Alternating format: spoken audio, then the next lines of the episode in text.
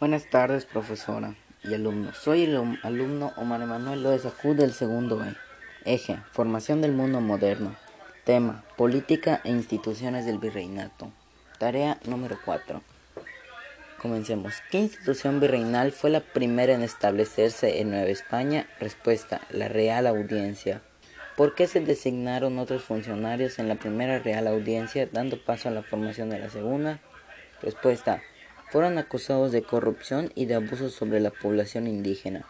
¿Qué tipo de leyes elaboró la segunda audiencia? Elaboró leyes para proteger a los indígenas. ¿Qué acciones realizaron en el gobierno del primer virrey Luis de Velasco en su gobierno para consolidar la autoridad del rey en Nueva España? Respuesta. Hizo un gobierno que buscaba consolidar la autoridad del rey en Nueva España. Buscó cobrar más impuestos y se crearon figuras como la del corregidor. ¿Por qué la Iglesia tuvo un mejor control sobre la población indígena como las acciones del virrey Luis de Velasco? Respuesta, porque se reorganizaron los pueblos de indios y así cobrar más. ¿Por qué el rey permitió que los obispos tuvieran poder en Nueva España? Respuesta, porque les permitía tener contrapeso contra los virreyes. ¿En qué año sucedieron los enfrentamientos más graves entre los virreyes y arzobispos por el poder en Nueva España? Fueron en 1624, 1642 y 1692. ¿Por qué los criollos y españoles peninsulares se enfrentaban constantemente en Nueva España durante el siglo XVII? Por la competencia de puestos públicos y de la Iglesia.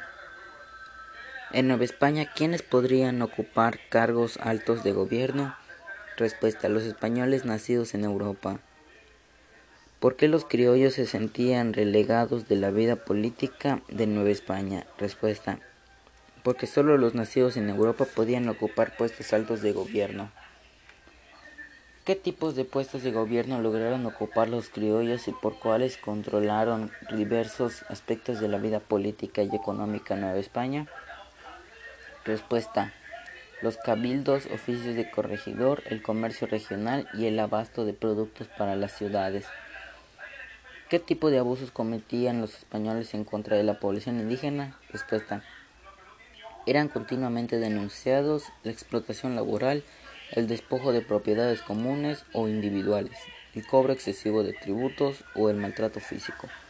Menciona cuáles fueron las rebeliones más importantes de indígenas y de esclavos negros en contra de los españoles durante el periodo colonial. Respuesta. Estado de Zacatecas en el, en el siglo XVI la de Aquimpol en la región maya en 1624, la de Nuevo México 1680 a 1692. ¿Qué acción realizó la corona española para incrementar sus ingresos en Nueva España a finales del siglo XVI? Respuesta. Se pusieron a vender algunos cargos públicos. ¿Cómo logró la élite criolla acrecentar su poder y tener mejor participación en el gobierno virreinal de mediados del siglo XVIII? Respuesta. Fue posible comprar cargos como la del corregidor o incluso la del oidor. Explica de qué se trataba el repartimiento de mercancías.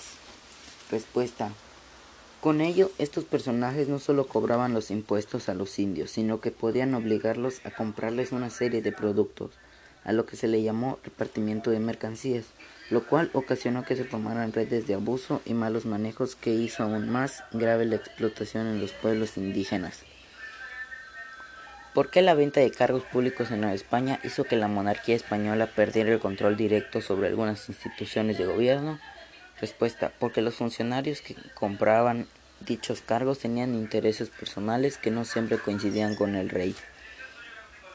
¿Cómo se llamó la casa reinante que sustituyó a los Habsburgo a principios del siglo XVIII? Respuesta, se llamó los Borbón. ¿A qué se le llamaron reformas borbónicas? Respuesta. Aplicar una serie de reformas encaminadas a reorganizar el gobierno y los territorios. ¿Cuáles eran los objetivos esenciales de las reformas borbónicas? Respuesta. Eran obtener mayores recursos económicos, respetar poder y riquezas de la Iglesia y a, los e, y a las élites locales. ¿Cómo combatieron los Borbón la venta de cargos públicos en Nueva España? Respuesta. Se combatió la práctica de la venta de cargos y se sustituyó en las audiencias. ¿Cómo se llamó la nueva división administrativa en Nueva España, establecida por los Borbón a finales del siglo XVIII? Respuesta, intendencias. Define qué era una intendencia. Consistía en, en desmarcaciones más pequeñas que permitían un control político e económico. ¿En cuántas intendencias se dividió Nueva España? En cada una de las cabezas de las unidades administrativas. ¿Quiénes gobernaron las intendencias y qué poder ejercían? Respuesta. Gobernaron al virrey y tenían el poder de limitar la autoridad de los corregidores. ¿Por qué los Borbones crearon un ejército profesional? Respuesta. Porque la amenaza de por la amenaza de invasiones extranjeras. ¿Por qué el ejército se conformó como un grupo muy poderoso en el virreinato? Respuesta. Porque recibieron importantes fueros y privilegios ¿Qué cargos ocuparon el virrey y, los intendentes dentro del ejército? Respuesta. El virrey ocupó el jefe de las Fuerzas Armadas y los intendentes fueron oficiales regionales. ¿Cómo eliminaron los Borbones monopolio comercial? El monopolio comercial Respuesta. Establecieron la apertura al libre comercio entre los virreinatos y otras regiones del mundo. ¿Cómo limitaron los Borbones el poder de la Iglesia? Respuesta. Se le redujeron sus fueros y privilegios y se les confiscaron algunos de sus bienes. Investigación de fuentes secundarias. Investiga el porqué de el los Habsburgo dejaron de reinar en España y cómo los Borbones tomaron dicho poder. Respuesta. Dejaron de reinar porque cuando el rey Carlos II murió dejó sin herederos a la rama española, lo cual los Borbones tomaron el trono en 1700 cuando Felipe de Anjou sucedió al último rey de la dinastía de los Austrias. Autores: Enciclopedias de Historia.com y BBC.com. Conclusión: Si tú fueras un indígena de la época colonial, ¿ayudarías a los criollos a derrotar a los Borbones para que, para que recuperaran el poder político? Respuesta: No, porque los criollos utilizaban el poder para que tengan beneficios propios.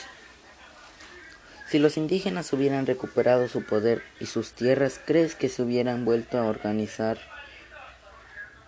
como en su época de esplendor antes de la conquista? Eh, no, porque el imperio español era más fuerte que los indígenas.